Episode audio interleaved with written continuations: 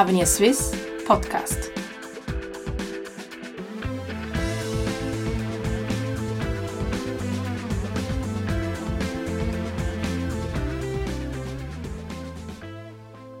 Ja, Herr Stocker, besten Dank, dass Sie uns heute hier empfangen, mich und meinen Kollegen Mario Bonato, äh, um über ein großes Thema zu sprechen, nämlich die Freiheit.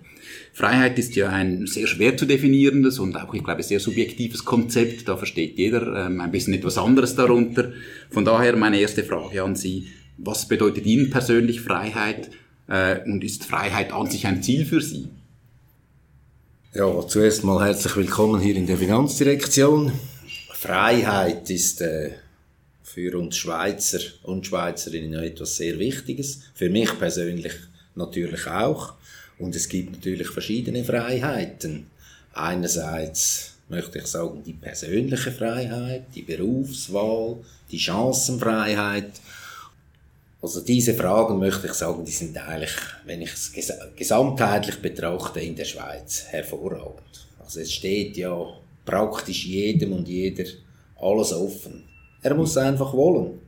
Das bestätigen uns ja auch immer wieder diese internationalen Freiheitsrankings, wo die Schweiz immer sehr gut abschneidet. Unser Freiheitsindex äh, schaut sich ja die Freiheit eher auf den kan kantonalen Ebenen an. Da sind die Unterschiede natürlich teilweise eher klein, aber trotzdem, wir sehen solche Unterschiede. Ähm, aber vom Persönlichen vielleicht in die Politik hat denn die Freiheit im politischen Diskurs im Kanton hat ja einen hohen Stellenwert. Wird da über Freiheit, ist das ein Argument in der politischen Diskussion?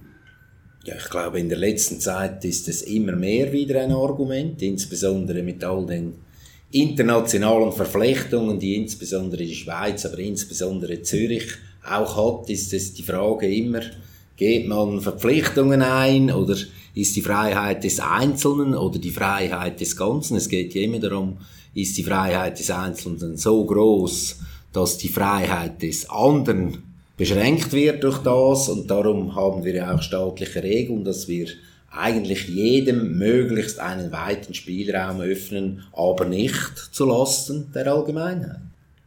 Letztes Jahr rangierte der Kanton Zürich im Freiheitsindex äh, von Avenue Suisse auf dem zehnten Rang. Haben Sie ein persönliches Gefühl, wo, wo sich vielleicht der Kanton Zürich dieses Jahr im äh, noch zu veröffentlichenden Index befinden wird? Geht es eher bergauf mit der Freiheit oder eher ähm, den Berg runter im Kanton Zürich? Also ich glaube, besser wäre es natürlich, wenn wir etwas besser würden in Ihrem Ranking. Aber grundsätzlich, wenn ich äh, dieses Ranking anschaue, muss ich ehrlich sagen, muss ich mir fast auf die Schulter klopfen und sagen, eigentlich wenn ich insbesondere die, die vor uns anschauen, schaue, dann äh, sind wir hervorragend. Wir sind eigentlich die Sieger. Sorry. Das kann man sicher so sagen. Also auch wir sehen ja, dass äh, der äh, Kanton Zürich sich über die Zeit äh, wieder verbessert hat.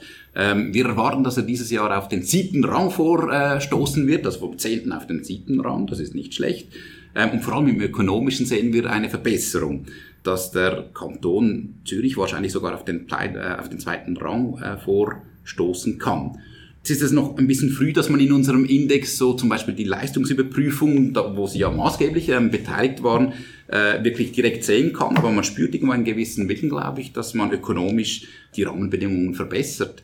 Kommt da noch mehr? Wird der Kanton Zürich dann endlich mal den Kanton Schwyz vom Podest sozusagen im ökonomischen Ranking verdrängen? Also ich muss sagen, wenn Sie jetzt äh, diese Resultate bekannt geben, dann bin ich eigentlich sehr außerordentlich zufrieden, weil ich, ich wohne an der Grenze zum Kanton Schweiz, ich kenne den Kanton Schweiz hervorragend und es ist einfach, Zürich ist einfach eine andere Liga, weil die größte Stadt im Kanton Schweiz ist eine, ein mittleres Städtchen wie Wädenswil beispielsweise, wo ich Stadtpräsident war. Und die Aufgaben, wenn ich jetzt das vergleiche zwischen Winterthur, Zürich oder nur schon Ulster mit 35.000 Einwohnern, die sind einfach völlig anders. Ja, Herr Regierungsrat, bei den zivilen Freiheiten schneidet der Kanton Zürich ja nicht so gut ab. Dort befindet er sich seit Jahren etwas so im hinteren Mittelfeld. Äh, ins Auge fällt da zum Beispiel, dass die Initiative zur Abschaffung der Kirchensteuer für Unternehmen abgelehnt wurde oder es einen relativ strengen Nichtraucherschutz gibt. Wie erklären Sie sich diese im Vergleich zu anderen Kantonen starken Restriktionen bei den zivilen Freiheiten?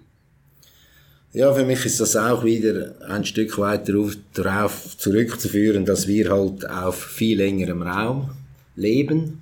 Also ich weiß nicht, ob man jetzt im Jura liberaler ist, nur weil sie weniger Gesetze haben, oder dass junge Leute in den Jura ziehen, weil sie sich dort freier fühlen. Ich glaube, sie fühlen sich freier in der Stadt Zürich, wo eigentlich praktisch alles möglich ist, oder in der Agglomeration. Man hat alles, man bekommt alles.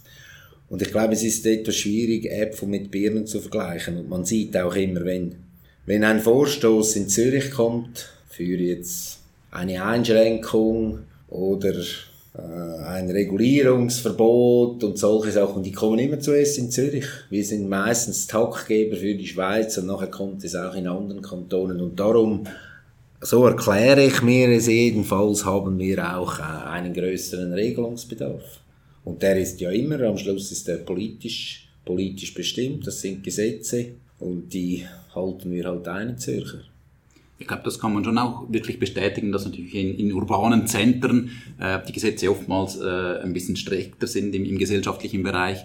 Das sehen wir auch in unserem Index, weil da halt die Leute eng zusammen äh, wohnen. Das braucht irgendwie andere Regeln. Also ich möchte auch nicht, äh, über, wir übertreiben auch manchmal, oder? Wenn man die Marioni-Häuschen normiert oder wenn man die, wo man die Tische aufstellt draußen. Und trotzdem muss ich sagen, wenn ich heute durch die Stadt gehe, jetzt vielleicht heute nicht, das hat die abgekühlt, aber bis vor einer Woche, den ganzen Sommer, war die ganze Stadt belebt wie noch nie, oder? Trotz den Restriktionen jetzt im Bereich der Gastronomie. Bei meiner vorherigen Auflistung scheint es fast so, als würden äh, eben Verbote und Regulierungen zunehmen. Sehen Sie da auch eine Tendenz und äh, inwiefern versuchen Sie diese zu stoppen?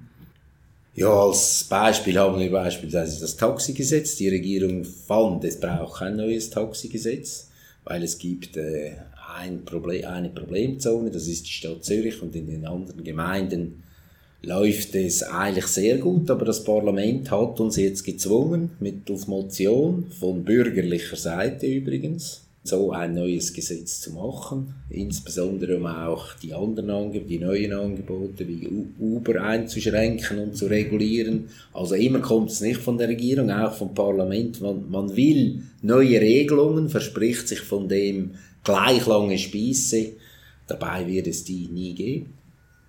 Dann versuchen Sie so ein bisschen ein Gegengewicht dazu zu sein. Das ist so. Also ich glaube, wir, wir versuchen das schon und insbesondere ich als Finanzdirektor bin nicht interessiert, dass wir neue Regelungen haben, weil die brauchen wieder mehr Kontrolle, mehr Personal, sprich kostet mehr Geld. Mit dem Kanton Aargau haben Sie einen Nachbarkanton, der fast seit zehn Jahren als erster ähm, im Freiheitsindex dasteht. Haben Sie eine Strategie, um von anderen Kantonen zu lernen? Ja gut, äh, ich habe ein sehr gutes Verhältnis mit den Aargauern. Sie sind ja unsere Nachbarn. Beispielsweise das Limmatal ist ein Ballungsgebiet, das ineinander hineinfließt. Wir haben gemeinsame Projekte. Die Limmatalbahn beispielsweise, Landschaftsentwicklungsprojekte.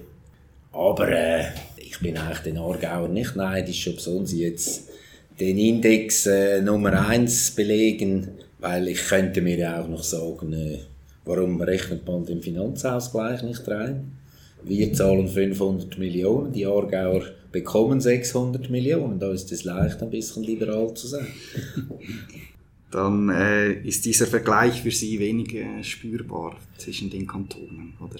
Zürich ist ja, das weiß man auch in Bundesbern, ist ein bisschen eine andere Liga. Unsere Zürcher S-Bahn hat 27 Linien, davon fahren 24 über die Kantonsgrenzen hinaus, oder? Das ist das ganze Ballungsgebiet. Und von dem her äh, ist es wieder, es ist auch wie im Kanton Schweiz, die größte Aargauer Stadt ist, glaube ich, Baden, nicht Aarau. Und die hat wieder so 25.000 Einwohner.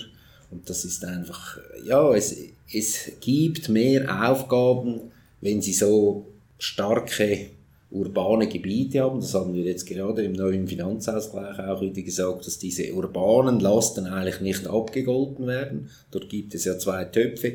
Einen soziodemografischen Topf, der ist für die urbanen Gebiete und einen Topf für die topografischen Gebiete, das sind die, die ländlichen Gebiete, wie jetzt Jura, Schweiz, Graubünden, die eigentlich gut abschneiden, aber viel weniger Lasten haben. Als Hauptbeispiel möchte ich nur den Hauptbahnhof Zürich anführen. Also die ganze Ostschweiz, wenn die, und das nehme ich natürlich auch immer gerne wahr, wenn die nationalen Ständeräte, wenn wir die bearbeiten wollen, dann lade ich sie zu einem Apero im HB Zürich ein. Die kommen alle über den HB Zürich und diesen HB Zürich hat Zürich aus eigener Kraft 700 Millionen beigetragen.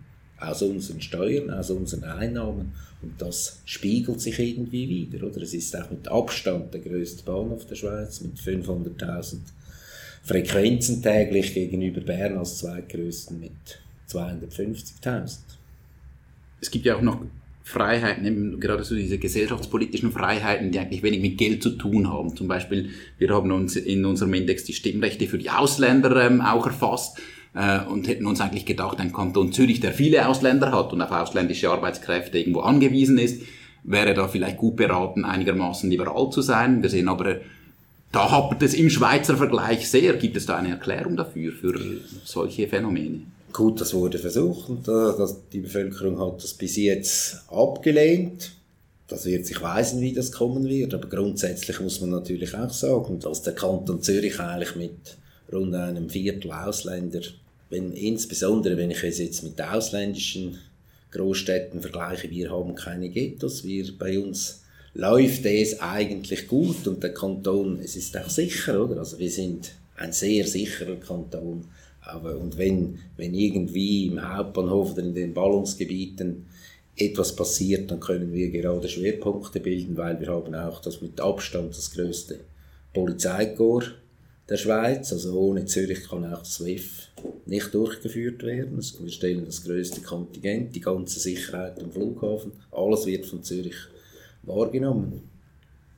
Herr Stocker, nächstes Jahr sind die Wahlen und wir gehen natürlich fest davon aus, dass Sie wiedergewählt werden. Was werden Sie unternehmen, um die Freiheit im Kanton Zürich noch so ein bisschen voranzutreiben, um sozusagen im Index noch ein bisschen weiter nach vorne zu kommen? Also gut, ich glaube, der Hauptfokus des Finanzdirektors liegt darauf, dass man die ökonomischen Qualitäten weiter verfolgt, weil ich glaube, wir sind in einem Dauerwettbewerb, das ist so. Und man muss auch sagen, die, die Steuervorlage 17, die ja nächstes Jahr da zur Abstimmung kommt und zur Umsetzung, die wird noch einige Herausforderungen bieten, weil die Bevölkerung denkt da sehr differenziert und es ist auch oder äh, einfach nur als Beispiel, oder wenn man immer glaubt, im reichen Kanton Zürich. Wir haben ca. 950.000 Steuerpflichtige. 50% davon versteuern ein steuerbares Einkommen bis 50.000 Franken. Das ist eigentlich erstaunlich. Alle Leute staunen immer über das und nur ca. 2,8 Prozent versteuern ein Einkommen über 200.000 Franken. Daran sieht man auch, dass wir immer wenn wir im oberen Bereich bei den Vermögenssteuern und bei den bei den Reichen, wo wir ja hohe Steuersätze haben, wenn wir da jetzt verändern wollen, dann scheitert es am Volksmeer, weil das Verständnis ist nicht da. Und von dem her ist es ja erfreulich, dass man im Mittelfeld so zwischen bei 150, 180.000 steuerbares Einkommen sind wir sehr gut aufgestellt. Auch insbesondere für Familien mit unseren hohen Abzügen. Das ist eigentlich eine gute Nachricht. Und wir sehen es natürlich, wir haben im Gegensatz zu jetzt beispielsweise den Ostschweizer Kantonen haben wir eine viel jüngere Bevölkerung. Das wird sich mal noch auszahlen. Momentan kostet es viel, 3.000, 4.000 mehr Erstklässler zu haben pro Jahr. Das sind 400, 500 Stellen, Lehrstellen. Aber in zehn Jahren wird sich das positiv für uns auswirken, weil die ganze Demografiefrage wird sich bei uns nicht in so, solcher Heftigkeit stellen wie in anderen Kantonen.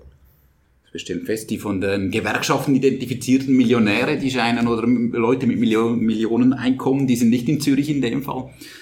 Ähm, Doch, die haben wir schon. Oder? Wir haben mal ausgerechnet, was müssten wir tun, wenn wir äh, jetzt die Steuern so senken würden, dass es attraktiv wäre für ein Einkommen von einer halben Million bis einer Million, dass wir die zurücklocken könnten von Zug und Schweiz. Aber ich muss Ihnen sagen, wir sind so viele, weil Zug, wir sind immer zehnmal größer bei Zug und auch bei Schweiz. Wenn wir alle Einkommensmillionäre aus Zug und Schweiz nach Zürich ziehen würden, hätten wir die Verluste nicht weggemacht. Mhm. Das ist die Problematik, in der wir drinstecken. Ja, wir wünschen Ihnen wirklich viel Glück im Wahlkampf nächstes Jahr und wir bedanken uns ganz, ganz herzlich für dieses interessante Gespräch. Ja, vielen Dank auch von meiner Seite und ebenfalls viel Glück für die Wahlen. Sie hörten einen Podcast von Avenir Suisse. Diesen und weitere Podcasts finden Sie unter www.avenir-swiss.ch.